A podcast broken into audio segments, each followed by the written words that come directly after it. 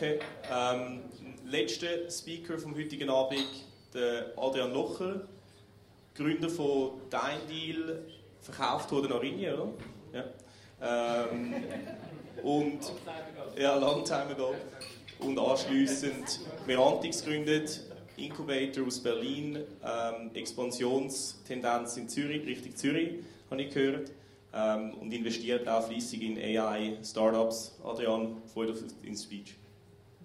Ja, danke schön. Also, ich bin ja innig gebeten worden, bitte noch eine Präsentation zu machen. Ich weiß nicht, ob, die Slides so schön oder so hässlich sind. Ähm, ich freue mich auf jeden Fall nachher auf das Gespräch mit dem Alan. Äh, das ist eigentlich der interessantere Teil von heute.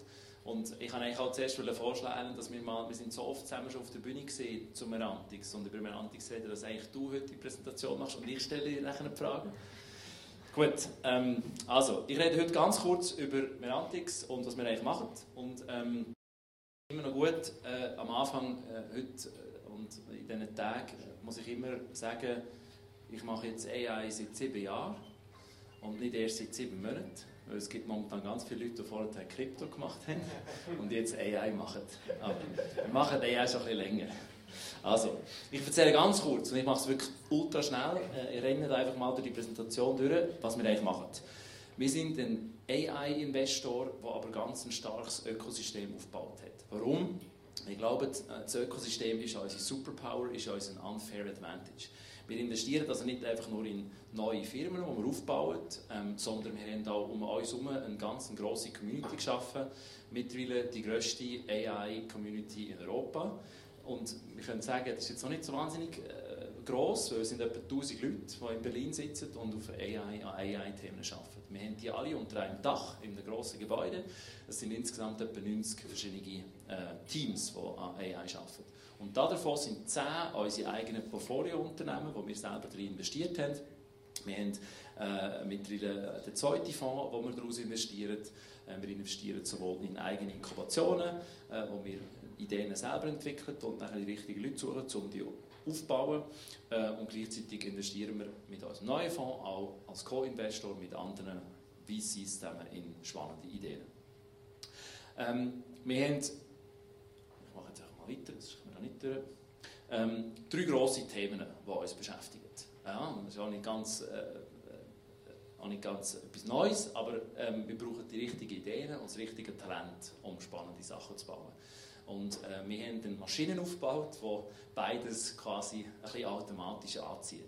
Und wir können gerne noch später ein darüber reden, wie das funktioniert, aber im, im Kern geht es wirklich darum, wir arbeiten mit ganz vielen Industrieunternehmen, mit einem Teil von, unserem, von, unserem, von unserer Gruppe, äh, wo dazu führt, dass wir immer wieder neue Industrien verstehen und sehen, was KI für Potenzial hat und wo es wirklich grosse Anwendungen gibt, wo es sich auch lohnt, ein neues Venture, ein neues Startup zu bauen. Wir haben über unseren Campus äh, einen wahnsinnig grossen Talentmagnet aufgebaut, es uns einfach macht, um, egal in welchem Fachbereich, einfach die richtigen Leute zu finden. Und wenn die nicht schon bei uns sind, dann spätestens über das Netzwerk der Leute, die bei uns sind, dass wir relativ rasch zu denen kommen. Der dritte Teil, wo wir uns selber wirklich schon lange engagieren, ist Policy. Ja, wir haben vorhin das über Regulierung gehört. Ähm, wir haben ganz am Anfang, als wir, vor zwei, wir mit 2016 mit Merantix gestartet haben, haben wir sehr viel mit der Politik in Deutschland äh, und auch auf Europa-Ebene geredet. Und irgendwann hat mir einer gesagt, hey, ihr müsst im Fall aufhören, mit Politikern zu reden. Die dürfen gar nicht mit euch reden, weil ihr sind ein Unternehmen. Und das ist böse. Also das geht nicht. Ihr müsst einen Verband gründen, der mit ähm, äh, denen nachher redet. Und dann habe ich gefunden, Verband my ass. Also ich will nicht in meinem Leben einen Verband gründen. Das ist genau der Grund, dass ich Unternehmen will, dass ich keinen Verband will. Okay, ein paar Jahre später, wir haben den Verband gegründet. ich bin dort aber tatsächlich wirklich nicht aktiv. Das ist, äh, ich bin da vielleicht auf der, auf der Board-Ebene aktiv, aber nicht, nicht äh, operativ. Der Verband ist mittlerweile zum grössten AI-Verband, der heißt auch KI-Bundesverband, wie das in Deutschland so üblich ist, sehr offiziell. Äh, AI Association auf, auf Englisch, ähm, dort ein besser, finde ich. Ähm, wir sind mittlerweile der grösste Verband in ganz Europa, mit über 450 Unternehmensmitglieder, die in diesem Verband dabei sind. Und unsere Aufgabe ist es dort, ein Positionspapier zu schreiben, darüber nachzudenken, wo die Regulierung hergehen. Und äh, ab und zu äh, erfolgreicher und weniger erfolgreich geben wir das dann äh, an die Politik weiter. So, ich erzähle jetzt nicht über unseren Fonds, da haben wir schon gehört. Ähm, wir investieren ganz viel. Wenn ihr Ideen habt, let us know. Ähm, so, ich werde jetzt wirklich einfach da durch. So, ähm, zweitletzte Slide. Ähm, ähm, ganz kurze Übersicht über das, was wir machen. Ähm, wir haben ein Unternehmen im Bereich Brustkrebs, Früherkennung, VARA. Ähm, und was ich bei der Investment-These, die ich so schnell übersprungen habe, nicht erzählt habe, ist, wir investieren nicht gerne in inkrementelle Verbesserung. Das ist uninteressant aus der Venture-Perspektive. Inkrementelle Verbesserung ist das, was alle Unternehmen selber machen sollten und AI bei sich anwenden und damit bestehende Prozesse besser machen. Ähm, das ist aber nicht ein interessantes Thema aus einer Venture-Investorenperspektive. Aus einer Venture-Investorenperspektive erwarten wir, dass die Sachen, die wir bauen, 100'000, 10'000 oder 100'000 Mal grösser werden als am Anfang. Das ist mit inkrementellen Themen mathematisch relativ schwierig. Ähm, also gehen wir auf solche Themen, die ganz neu erst funktionieren, weil AI jetzt als Technologie verfügbar ist und auch funktioniert. Und wenn ich sage AI, wir reden normalerweise in den internen Kreisen eher von Machine Learning. Ähm, das ist eine genauere Definition. Ähm, aber das ist ein Detail. Ähm, VARA ist genauso eines von den. VARA automatisiert Brustkrebs-Screening und zwar in einem Ausmaß, dass ich in einem Land wie Indien oder Ägypten population-wide Screenings machen kann. Es gibt ähm, in 30 Ländern auf der Welt gibt es Government-funded Screening-Programme, die also von der, äh, vom Government, äh, von, der, von der Regierung äh, von der, von der, äh, finanziert werden. Ähm, macht es etwa 170 Länder auf der Welt, wo es das nicht gibt. Typischerweise gibt es das nicht, weil es zu wenig Ärzte gibt, um überhaupt so eine grosse Masse ähm, an der Bevölkerung regelmäßig, nämlich alle zwei Jahre, zu screenen. Dort hilft Technologie, weil die Technologie kann 80% von all diesen Fällen von End zu End, also wirklich insgesamt von der Bildaufnahme bis zur Diagnosebeschreibung automatisieren. Ein riesen, riesen Potenzial, das nachher nicht nur ein spannendes Geschäftsmodell ist, sondern auch einen tollen Impact, weil ich in einem Land äh, kann ein Screening anbieten kann, was vorher nicht möglich ist, weil es zu wenig Ärzte hat. Ähm, also neu, wir nennen das dann jeweils so ein bisschen im coolen äh, Englisch, es ist eine New Category Creation. Ähm, das ist eigentlich dort, wo die grossen neuen Modelle entstehen können nämlich dort, wo ich eine neue Kategorie, ein neues Businessmodell, eine neue Industrie eigentlich kann definieren kann. Ins gleiche Beispiel geht Cambrium. Cambrium macht Biomaterialien, also Materialien, die basierend sind auf Proteinen, die quasi programmiert werden und nachher ganz bestimmte Eigenschaften haben. Ich gebe ein paar Beispiele. Das kann so etwas sein wie Kollagen, das in der ähm, Kosmetikindustrie verwendet wird, das nicht tierisch ist, sondern synthetisch und ganz bestimmte Eigenschaften hat, und wir quasi wie in einer Programmiersprache definieren, was das ist. Es geht aber auch weiter zu Fibers, die in der Fashionindustrie verwendet werden, bis hin zu Bioplastics. Ja, das ist das, was Cambridge macht.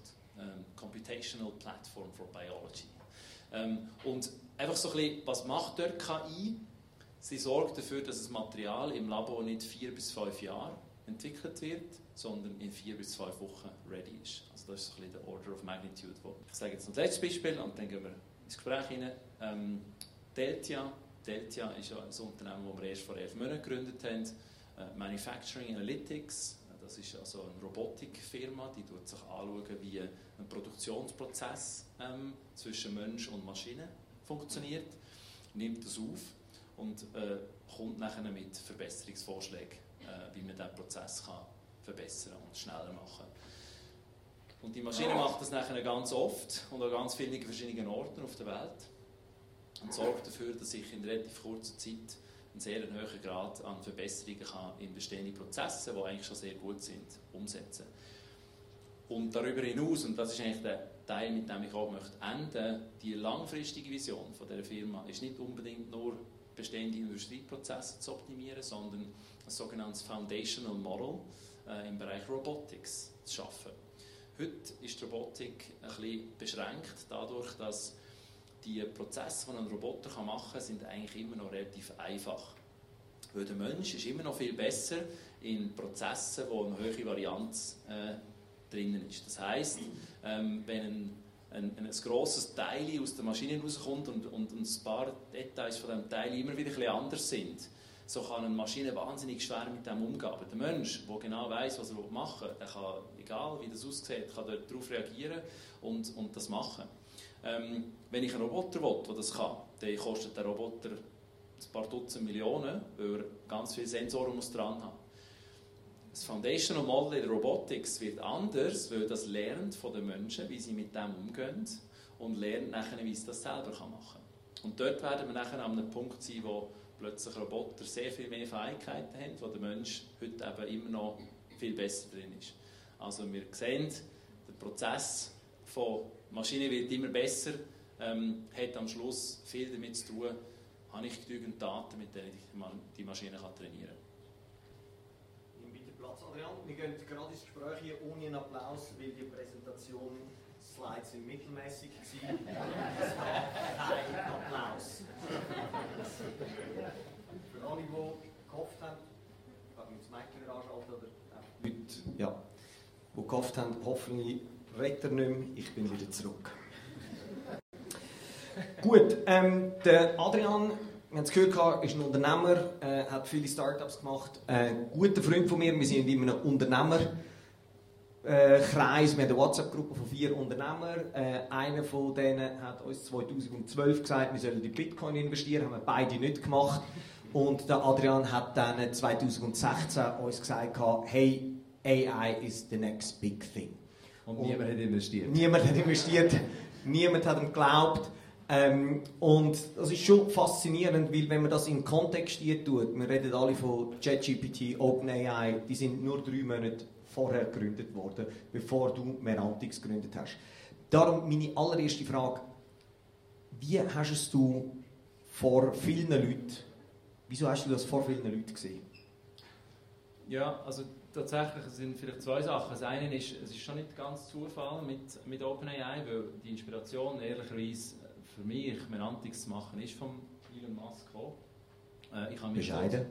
Ja, also ich sage, ich habe die Inspiration von ihm gehabt. Also nicht, dass ich selber wäre darauf gekommen, aber ich habe einfach ihm äh, relativ lang und intensiv zugelassen. Ich habe, ja, ich habe ja dort in San Francisco gelebt und habe mich dort so ein bisschen mit neuen Themen beschäftigt und habe möglichst viel versucht, mich mit Themen auseinanderzusetzen, wo ich noch nicht wahnsinnig viel davon verstehe. Ähm, und eines davon war Machine Learning, gewesen, wo ich zwar konzeptionell, also ich habe ja einen Software-Background, äh, konzeptionell zwar verstanden habe, aber ich habe mich nie richtig damit beschäftigt, außer mit vielleicht der Anwendung auf ganz, auf ganz hoher Ebene. Ähm, aber das hat mich schon in das hineingebracht, dass ich mir das viel genauer angeschaut habe und versucht habe, auch selber, ich habe dann so ein bisschen noch Kurs beleidigt, ich bin auch noch mal an der Uni, habe dort in Stanford so ein paar äh, Computer Science, Machine Learning Kurs gemacht und habe dann so am Wochenende versucht, selber eigene Sachen zu programmieren und habe einfach irgendwann gemerkt, so, wow, das ist schon recht gross. Also, es ist irgendwie alles noch ein bisschen diffus, aber, aber so, was das, was das alles jetzt schon kann ähm, und was man eigentlich noch gar nicht verwendet, das ist eigentlich ein ziemlich grosses Potenzial. Ähm, und ich glaube, man muss immer auch ein bisschen sagen, es reden immer alle davon, oder? Contrarian Investor ist doch so ein cooles Wort und ist so, wenn man Contrarian ist, dann geht das Gegenteil machen, was die meisten Strom ja. und, und was wir immer nicht vergessen ist, in den Momenten, wo dann als Contrarian eigentlich eben quasi eine Entscheidung musst treffen musst, heisst es eigentlich, 9 von 10 Leuten sind eigentlich anderer Meinung. Ja. Ähm, und das ist eigentlich nicht so angenehm, weil wir Menschen haben eigentlich gerne ein bisschen Zustimmung. Ähm, aber was ich schon finde, ist, du hast eigentlich, wenn du über die letzten 10, 15 Jahre anschaust, ähm, was, was in der Technologie passiert ist, also sagen wir 20, habe ich eine relativ starke ähm, Tendenz oder einen relativ starken Vergleich gesehen zum Internet vor 20 Jahren. Also damals dann eben 1995, ja, als ich so ein selber noch dabei war, so eigene Webseiten programmiert habe und wo ein wahnsinnig grosser Hype entstanden ist. Und ich habe irgendwie so das Gefühl gehabt, ähm, das kommt bei KI jetzt auch. Also es ist wie so, du fühlst dich so ganz in den frühen Zügen von, es wird irgendwann etwas Grosses. Ähm, gleichzeitig weiß noch niemand so recht, was es eigentlich wird und alle fangen davon an reden. Also in dem Fall äh, ist es dann wirklich ein kleiner Kreis gewesen, aber ähm, das hat mich dann einfach dazu gebracht, zu sagen, okay, ich wollte jetzt einfach mal ganz genau wissen und bin nachher etwa für sechs Monate umgereist und habe etwa 100 Unternehmen interviewt und versucht herauszufinden, was bedeutet denn KI in dieser Industrie? Und auf dieser Basis sind dann eigentlich auch unsere Investmenthypothesen, die ich da jetzt vorhin so schnell drüber gelost habe, entstanden. Die sind auch bis heute noch, noch gültig, das ist eigentlich interessant. Also fundamental hat sich für uns nicht verändert, wie wir, wie wir investieren. Wir glauben immer an die gleichen Sachen und wir glauben auch an die gleichen nicht. Ähm, aber das ist so, wie das eigentlich entstanden ist. Also, wenn ich es richtig höre, du warst in Silicon Valley und dort haben einfach alle Leute gesagt, hey, the next big thing 2015 ist AI. Ja, es hat einen ersten kleinen, so in, einer, in einem kleinen Wasserglas, jetzt so einen ersten kleinen Hype gegeben, natürlich nachdem das 2012 ähm, die ersten Deep Learning Modelle wirklich gut funktioniert haben und so ein bisschen die erste Bilderkennung eigentlich besser geworden ist als der Mensch. Ja. Und das hat dann so zu einer ersten Wave von, von frühen Startups geführt, wo irgendwie so ein paar basic Sachen gemacht hat und wie das halt dann immer so ist, wenn eine neue Technologie kommt, dann ist es recht exciting und, und die Leute springen da mal drauf. Ähm, am Schluss ist dann doch relativ wenig eigentlich Messbares dabei rausgekommen, außer dem Hype. Und ich habe einfach gefunden, der Hype ist relativ schnell wieder abgekippt. Aber es ist für mich wie so ein bisschen an dieser frühen Phase Internet, wo einfach noch zu wenig Anwendungen da sind. Aber, aber konzeptionell ist eigentlich das Potenzial riesig groß. Lass uns gerade ein in die Vergangenheit gehen. Und, und ich habe da eine Frage, die ich dir geschickt habe. Wieso hat man eigentlich KI entwickelt? Was ist, was ist so der Background davon? Gewesen? Wieso hat man das gemacht? Wie ist man da drauf gekommen? Gut, also tatsächlich ist ja, der, ist ja der Term irgendwo in den Ende, Ende 50er Jahren an so einer Dartmouth-Konferenz quasi coined worden. Und ich meine, der Mensch ist schon immer fasziniert von Automation. Oder ich glaube, die erste, so, die erste wirklich sichtbare ähm, Geschichte ist der Mechanical Turk. Gewesen. Das ist so ein Computer im 1700, ich muss lügen, ich weiß nicht, 1700 irgendetwas. Und der Computer konnte Schach spielen. Und das war eine Attraktion, die dann so im Zirkus und so gedauert hat. Und die Leute haben Geld gezahlt, so die Maschine, die Schach spielen kann. Am Schluss ist ein Mensch drin gesessen, der das gemacht hat. Aber, aber ich glaube, die Automation, etwas, was eine Maschine kann, das hat schon immer eine Faszination ausgeführt, äh, ausgeübt. Und was interessant war, ähm, in, der, in dieser Konferenz, wo der, wo der, wo der Term quasi ähm, äh, äh, geprägt worden ist, hat man gesagt, ja, also wir glauben, dass so in 20 Jahren wird eigentlich die Maschine alles machen, was der Mensch macht. Wir wissen, dass nicht ganz so ist. Ein bisschen länger gegangen. Jetzt, ähm, wir haben es vorhin gesagt, du hast 2016 Merantix gegründet. Ihr seid der Venture Builder für, für äh, AI-Firmen, KI-Firmen. Wenn du jetzt so drauf schaust und, und jetzt kommt der Hype und, und sogar deine Freunde, die keine Ahnung haben wie ich, sagen dir jetzt, AI ist the next big thing. Was hat sich so alles verändert in dieser Zeit, in diesen doch sieben Jahren, wo jetzt äh, von deiner Gründung bis heute?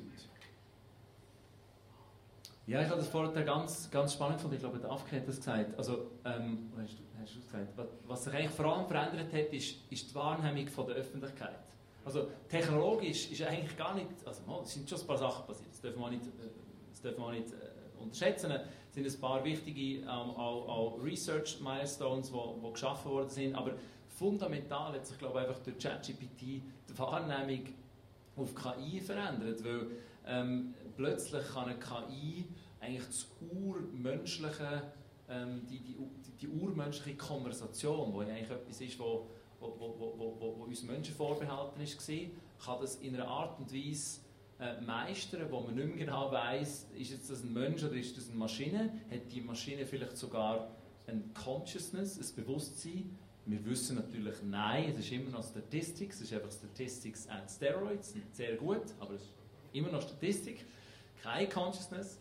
Ähm, aber, aber ich glaube, das hat schon einfach so die Augen geöffnet und was wir festgestellt haben, wir haben ja wir haben ja, viel, wir haben ja viele Themen auch in hochregulierten Bereichen. Also wir haben ja mittlerweile drei Medizinfirmen äh, aufgebaut. Ähm, und was wir festgestellt haben, ist, allein durch das, dass KI plötzlich für viel mehr Menschen fassbar geworden ist, ist wie auch so ein bisschen äh, die ablehnende Haltung ähm, weg, am Wegschmilzen und, und, und macht Platz für so ein, oh, lass uns mal herausfinden, was, was AI in diesem Bereich kann. Ähm, also, es ist wie durch das, dass man, und das ist eigentlich sehr menschlich, oder? Der Mensch hat Angst vor etwas, was neu ist, was er nicht kennt. Das ist evolutionstechnisch bedingt, darum haben wir überlebt. Ähm, und durch das, dass ein, ein, höheres Verständnis entsteht, entsteht eine höhere Bereitschaft, irgendwie sich doch damit auseinanderzusetzen ja. und nicht einfach nur zu sagen, nein, jetzt machen wir nicht, keine Lust. Wir haben jetzt die erfolgreichen Projekte gesehen mit äh, Brustkrebs, ähm, die ihr macht und ihr habt auch in den Automobilsachen gemacht. Was sind die Sachen, wo ihr eure Hypothese nicht aufgegangen ist, wo ihr sagt, hey, da wäre AI, KI oder wie ihr Profis sagen, Machine Learning, äh, wo ihr sagt, hey, das funktioniert, hat da nicht funktioniert oder hat nicht den, Effekt gehabt? Ja, also wir haben eine Sache ausprobiert, da haben wir eine, eine, so eine Trading, Trading Engine gebaut, die so hat äh, Crypto und, äh, und, und FX äh, tradet. Ähm, Warte noch ein bisschen, es kommt bald wieder. und das hat nicht so gut funktioniert. Ähm, wir haben einfach am Schluss gemerkt, dass eigentlich das allein Tatsache, dass du das Signal hast, was jetzt vielleicht der nächste gute Trade ist, längt noch lange nicht, also schon gar nicht auf der technischen Seite, weil du musst dann den Trade auch noch quasi auf einem Marktplatz, auf einer Börse auch noch überkommen und das ist eine hohe Konkurrenzsituation ja. vorhanden, weil viele andere auch mit den Daten arbeiten. Also in anderen Worten, so der, der, der Wettbewerbsvorteil durch, durch AI ist eben gar nicht so groß. Ähm, und wir haben es dann auch irgendwann ein bisschen, ein bisschen langweilig gefunden. Ich habe gefunden, ja, Trading wenn jetzt das Problem quasi kannst lösen was, was passiert denn damit? Du machst, du machst ein paar Reiche nicht noch ein bisschen licher, aber so Welt verändert wir damit nicht. Und das ist dann wie alles ein bisschen zusammengekommen, dass wir dann das Projekt wieder gestoppt haben. Ähm, ein anderes Projekt, das nicht funktioniert hat, ist äh, das, was du äh, mit Automotive äh, genannt hast. Wir haben tatsächlich eine Firma äh, wollen, wollen aufbauen, die so im Bereich Autonomous äh, Driving reingegangen ist.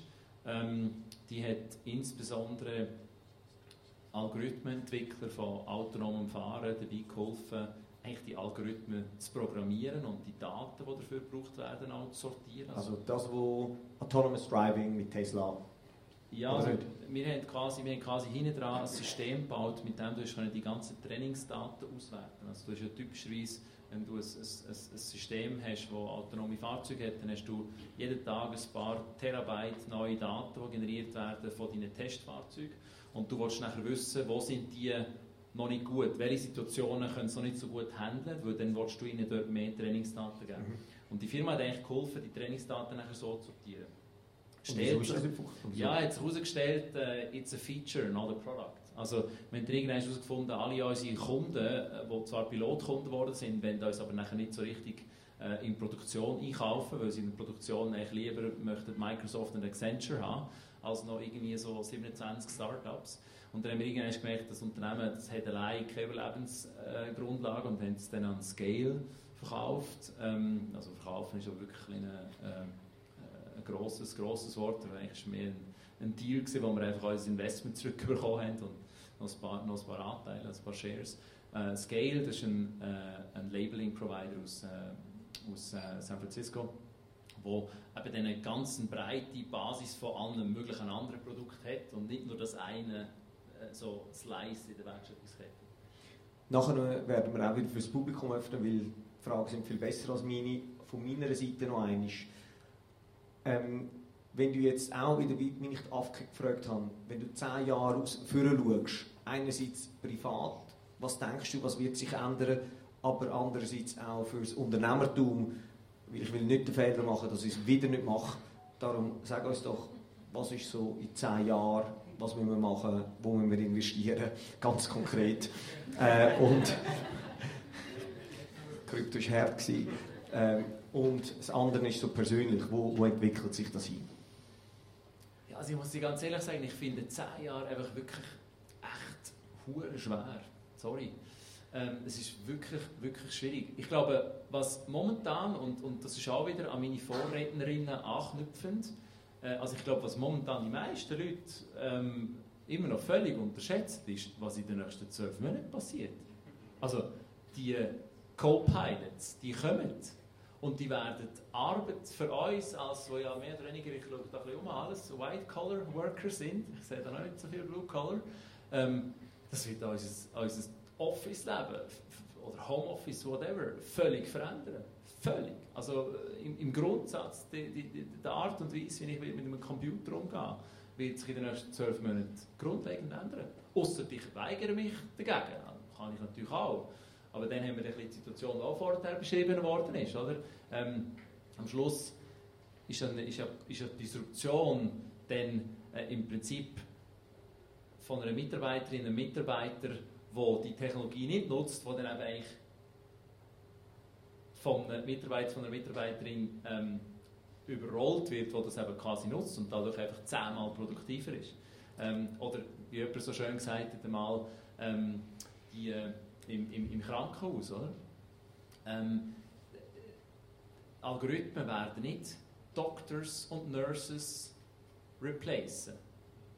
Aber Doctors und Nurses, die Algorithmen nutzen, werden die anderen replacen. Ähm, aber vielleicht noch ein bisschen konkret auf deine Frage zurückzukommen. Also ein Bereich, ich, also ich bin über mehrere Bereiche sehr fasziniert. Das ist sicherlich eines Healthcare, weil Healthcare ist in its Core recht broken. Wir wissen das alle, das ist ein System, das nicht sehr kundenzentriert gebaut worden ist und sehr, sehr lange jetzt eigentlich äh, können überleben Ich glaube, AI wird in vielen Bereichen dafür sorgen, dass wir einen ganz anderen Zugang zu dem, zu dem Gesundheitssystem haben und viele Prozesse auch vereinfachen ähm, und demokratisieren. Ähm, und das fängt nicht in den, in den gut entwickelten Ländern an, das ist klar. Oder? Ein Vara ist insbesondere in, in den Entwicklungsländern unterwegs, weil man dort viel einfacher äh, in den Markt hineinkommt, weil dort ein viel größeres Problem ist, nämlich keine Doktor. Also ist die Hürde der Menschen, einen Algorithmus zu nutzen, viel geringer, als wenn ich genügend Doktor habe. Ähm, aber das Gesundheitswesen wird sich signifikant verändern durch AI. Biologie. Biologie ist für mich so eine der Frontiers, wo wir gerade dran sind. Durch das, dass wir Protein besser verstehen, werden wir ganz, ganz signifikant neue Formen haben, nicht nur neue Materialien zu produzieren, wie es eine von unseren Firmen macht, aber auch neue Medikamente äh, zu produzieren. Sehr, sehr äh, personalisiert ähm, und damit auch sehr zielgenau. Ähm, und der dritte Teil, wo ich selber sehr fasziniert darüber bin, aber wirklich auch nicht weiß, ob das 5, 10 oder 20 Jahre wird dauern, ist ähm, der Brain. Ja, unser Verständnis vom Gehirn ist recht basic. Ähm, und das hat damit Zusammenhang, äh, dass wir immer noch keine ähm, Möglichkeiten haben, das, was im Gehirn passiert, wirklich zu simulieren. Weil das Gehirn ist so ein fluide, schnell änderndes System, das eigentlich nie konstant ist. Äh, unter das habe ich eigentlich bis heute keine Rechenkapazität, um auch nur ein Hirn wirklich sinnvoll zu simulieren. Und mit Simulationen verstehen wir typischerweise, wie komplexe Systeme funktionieren. Ähm, ich glaube persönlich sehr daran, dass Machine Learning zum ersten Mal ein Tool wird geben das uns das wird dass wir das Gehirn fundamental anfangen zu verstehen. Und das nachher so ein einen, einen, einen, Effekt hat, wie zum Zeitpunkt, wo wir eigentlich anfangen, das Genom zu sequenzieren. Das ja Medizin fundamental verändert. Ein paar, äh, ein paar äh, Therapien möglich gemacht, die vorher nicht äh, äh, möglich sind. Und ich glaube, ähm, beim, beim Kirn wird etwas Ähnliches passieren. Ähm, und das passiert. Das ist einfach die Frage, wenn. Und ich bin momentan eher so ein bisschen bei den, bei den 10 Jahren als bei den 5 Jahren. Ähm, vielleicht dauert es aber auch 20 Jahre. Darum wiederum ist das nachher auf der Investmentseite vielleicht nicht so ein guter äh, Ort zum Investieren, weil wenn die Sachen so lange brauchen, dann ähm, ist es typischerweise kein gutes Startup-Investment. Ich glaube, du hast es noch nicht gesagt, in was wir mit investieren. Also Biologie, Healthcare, Robotics, ähm, das sind die Bereiche, wo wir schon darüber geredet haben. Äh, um vielleicht noch neue zu nennen, ich glaube noch Bildung. Äh, Bildung ist so ein, System, das auch recht veraltet ist ähm, und das auch recht wenig user-centered gebaut worden ist. Wir haben mehr ein System gebaut, das möglichst viele Leute äh, in einem industriellen Kontext kann ausbilden kann. Ähm, und ich glaube, die personalisierte, alle, also alle Studien, die gemacht werden, ist, dass so Tutoring eigentlich die beste Form von, von Teaching ist. Äh, und für das brauchst du aber eben ganz viele Tutors. Ähm, und ich glaube, dort wird AI ganz einen fundamentalen Wandel äh, bringen. Auch wieder hier in unseren westlichen Ländern passiert noch nicht viel. Wenn ich jetzt nach Afrika gehe, dann habe ich schon mehrere Firmen, die ich gesehen habe, ähm, die ähm, at scale ähm, AI-Systeme haben, die personalisiertes Lernen ermöglicht, die auf Basis von der Art, wie der Schüler, die Schülerin die Antworten macht, nachher versteht, was ist das für ein Lerntyp und wie tue ich jetzt die neuen Informationen, die ich dieser Schülerin, dem Schüler vermitteln will, aufbereiten, sodass es möglichst schnell versteht. riesen, riesen Thema. Ich glaube, da kommt ähm, eine extreme Welle. Bildung, Biologie, Healthcare. Wir machen auf. Wer hat Fragen? Ah, die Seite. Jetzt. Ha! Dort hinten. Aufgewacht.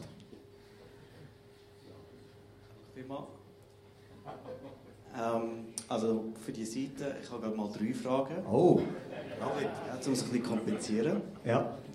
Äh, die erste wäre, Adrian, wie Jahre gehst du noch, bis wir dann wie AGI?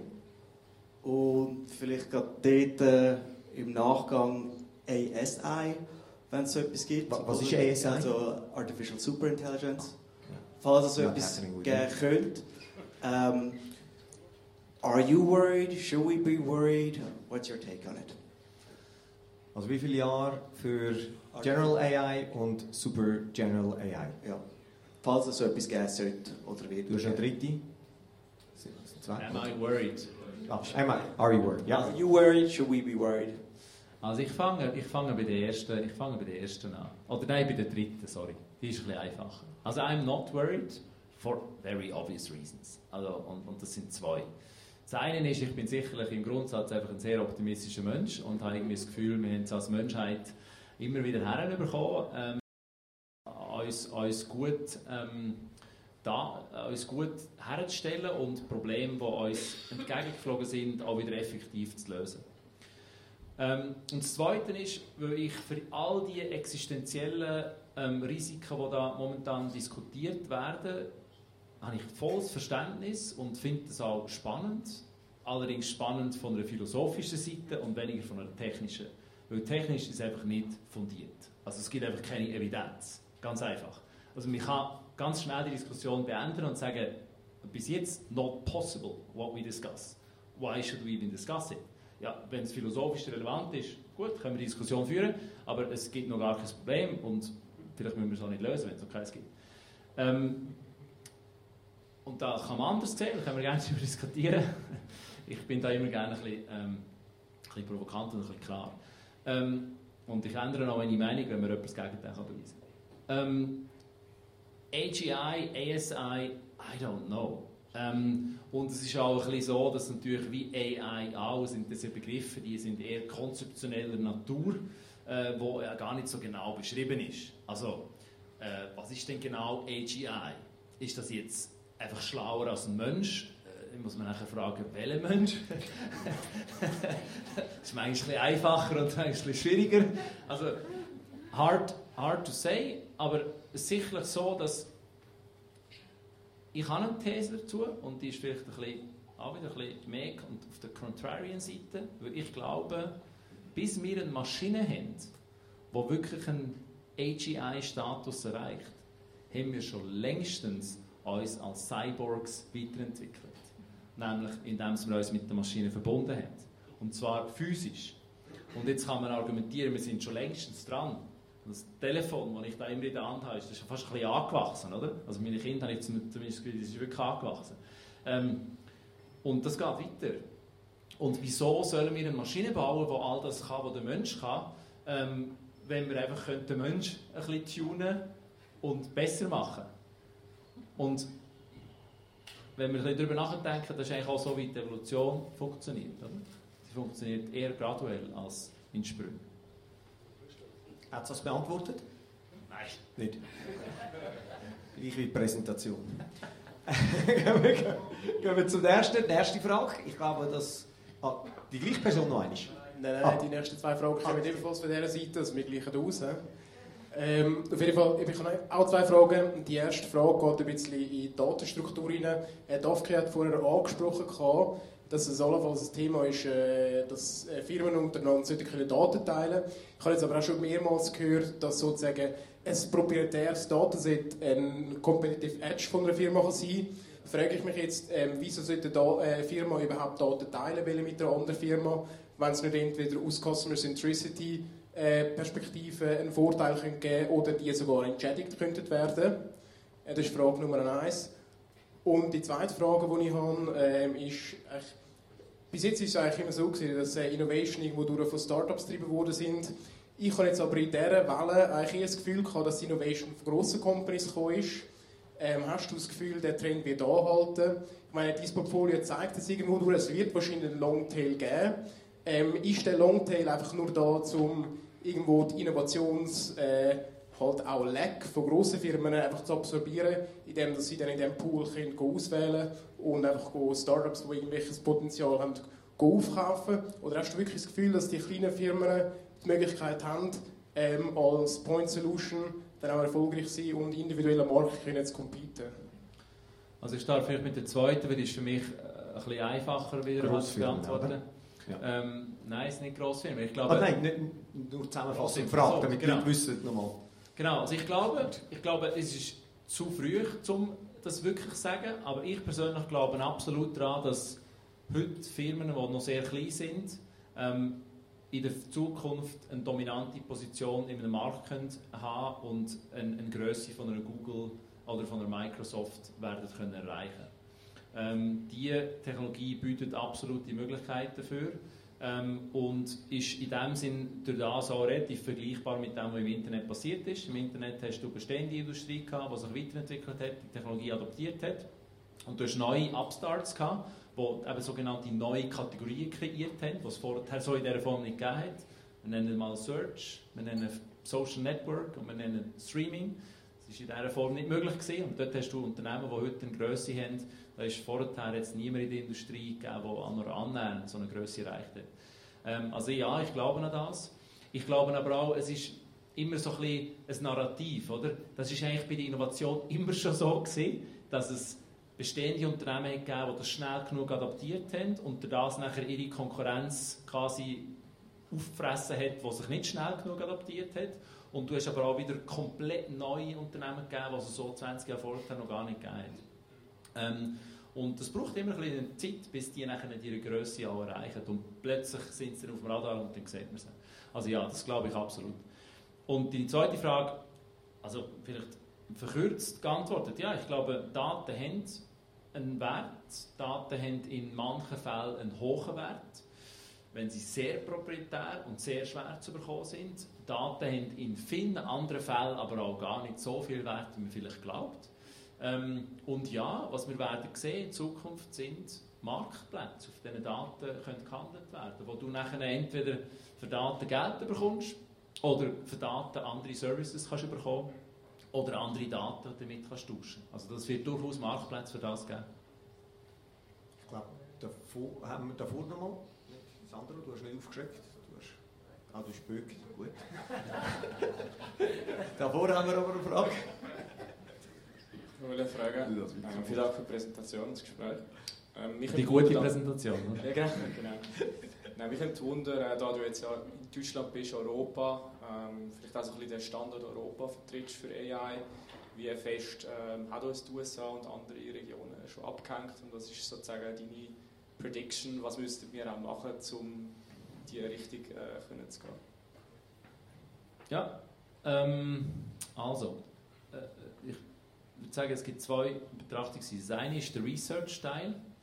Ähm, Im Research-Teil sind wir absolute Spitzenklasse.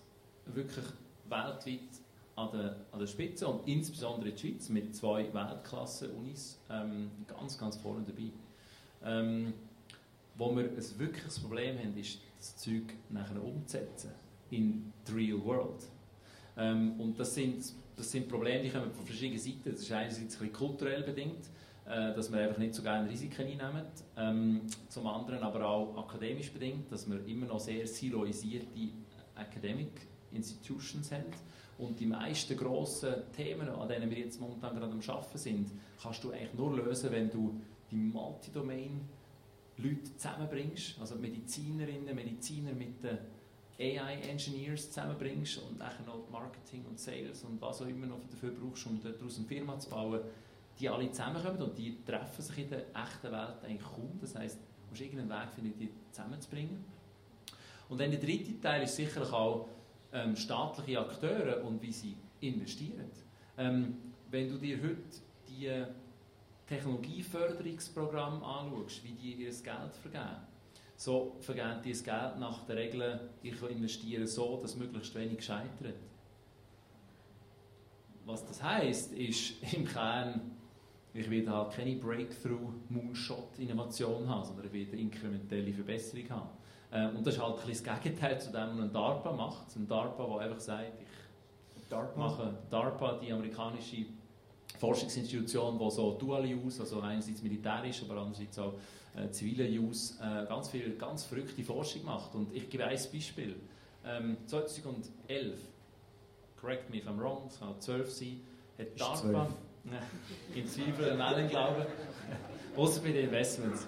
Ähm, ähm, 2011 oder 12 hat DARPA einen Grant ausgegeben für das Thema äh, RNA. Und DARPA hat gesagt, fünf Unternehmen, und das sind Startups zu diesem Zeitpunkt, bekommen je 25 Millionen Dollar zur Erforschung von mRNA. Von denen sind drei gescheitert. Also 25, 75 Millionen insgesamt schon mal verpufft. Oder? Jetzt kann man sagen, also für das müsste eigentlich jemand seinen Job verlieren. Oder? 75 Millionen tanken ist eigentlich schon nicht so gut.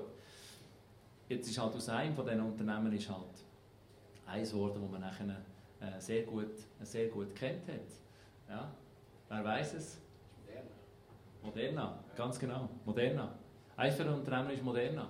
Ja, jetzt kann man sich überlegen, volkswirtschaftlich, dass das ein gutes Investment ist, die 75 Millionen zu tanken, wenn man dann nachher irgendwie 10 Milliarden, 10 Milliarden Wert.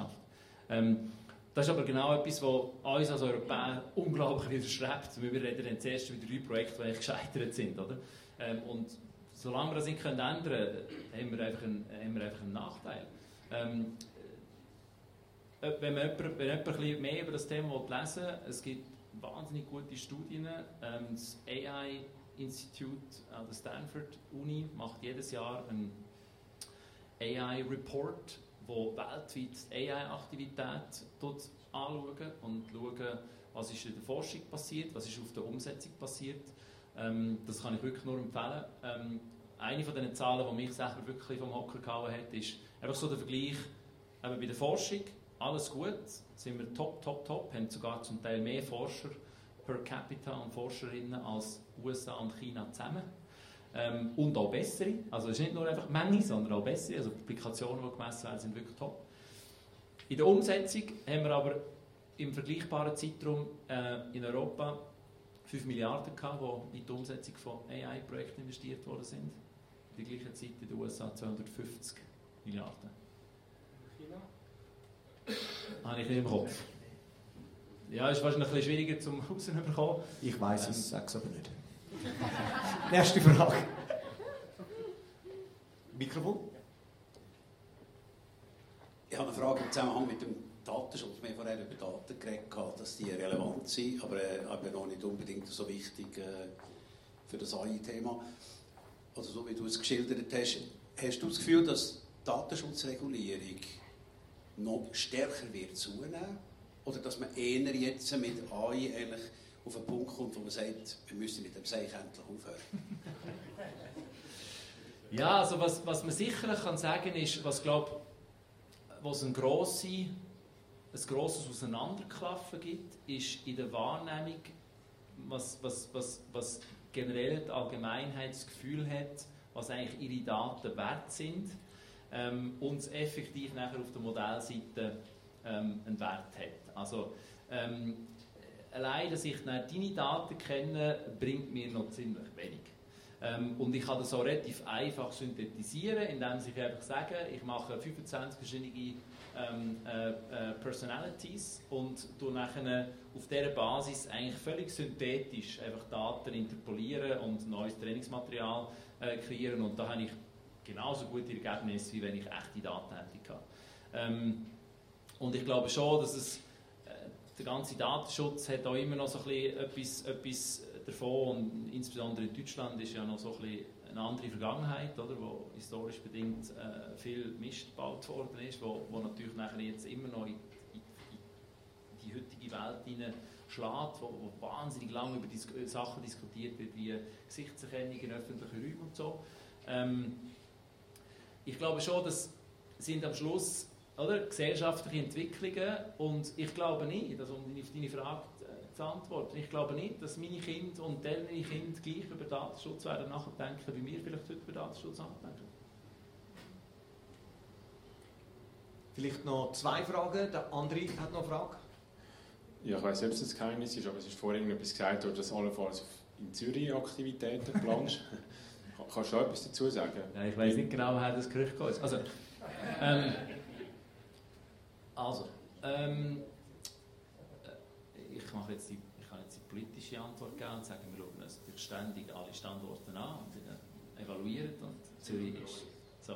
Nein, also ähm, wir sind uns aktiv am, nach neuen Orten umschauen, wo wir unser Ökosystem möchten erweitern Das werden wir typischerweise in Partnerschaften machen mit lokalen Partnern. Also es wird möglicherweise neue Campi geben, also neue AI-Campus ähm, in Zusammenarbeit mit anderen, ähm, wo es immer darum geht, im Prinzip einfach ein anderes Ökosystem auch wieder zusammenzuführen, um ein größeres Netzwerk zu bilden.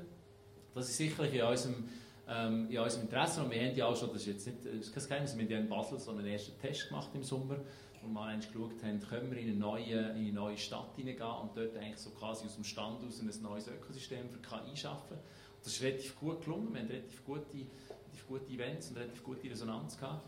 Ähm, also ja, Zürich hat einen strategischen, äh, einen strategischen Wert, weil du hast tatsächlich mit ETH und der EPFL hast du zwei einfach von den weltweit führenden Instituten, insbesondere auch im, im Bereich Machine Learning. Ähm, und du hast auch wirklich eine, eine Start-up-Szene, die ganz anders aussieht als noch vor zehn Jahren. Also ja, das ist definitiv ein Plan. Letzte Frage. Letzte Frage noch. Ich kann probieren auf ChatGPT nachschauen, wie viel China investiert hat. Und es steht 1,86 Trillionen, aber es ist auf Englisch und jetzt bin ich komplett verwirrt. Jetzt weiß ich es nicht. Ja, es steht äh, 12,84 Trillionen RMB. Ja, wenn wir das. Ich habe es wirklich probiert. Viel, viel, mega viel. Noch eine Frage. Ah, hier. Ähm, ich würde fragen, warum Merantix keine Firma ähm, im Bereich AI Governance eigentlich dann hat. Ist ja potenziell ein riesiger Markt. Ist es, weil es AI enabled oder ja, aber keine AI Company ist dann? Ähm, wir haben uns aktuell tatsächlich schauen wir uns eine so Firma an, ähm, die wir sehr interessant finden. Ähm, ich sage jetzt einfach mal, es ist die und nochmal, man muss immer ein bisschen unterscheiden, sind das Ideen, die als Unternehmen erfolgreich werden können, ist ungleich zu, sind das Ideen, die als Venture können erfolgreich werden mit einem Venture Return Profile, wo halt einfach musst 10.000 Mal das Investment zurückzahlen können, damit es ein erfolgreiches Investment ist. Ähm, und wir haben dort auf diesen, auf diesen Modell, wo eher so, oder, es ist ja eigentlich ein, ein Modell, das Risikominimierung betreibt und es ist sehr schwer, den Wert, der kreiert wird, eigentlich anständig zu bepreisen. Ähm, und es ist halt interessanter, wenn du neue Umsätze schaffst, versus bestehende Umsätze zu beschützen als, als, als Konzept. Oder? Ähm, aber ja, also wir finden das Thema interessant und wir sind jetzt gerade aktuell in der Firma mal anschauen. Okay, danke. Dann ein grosser Applaus für Adrian Locker.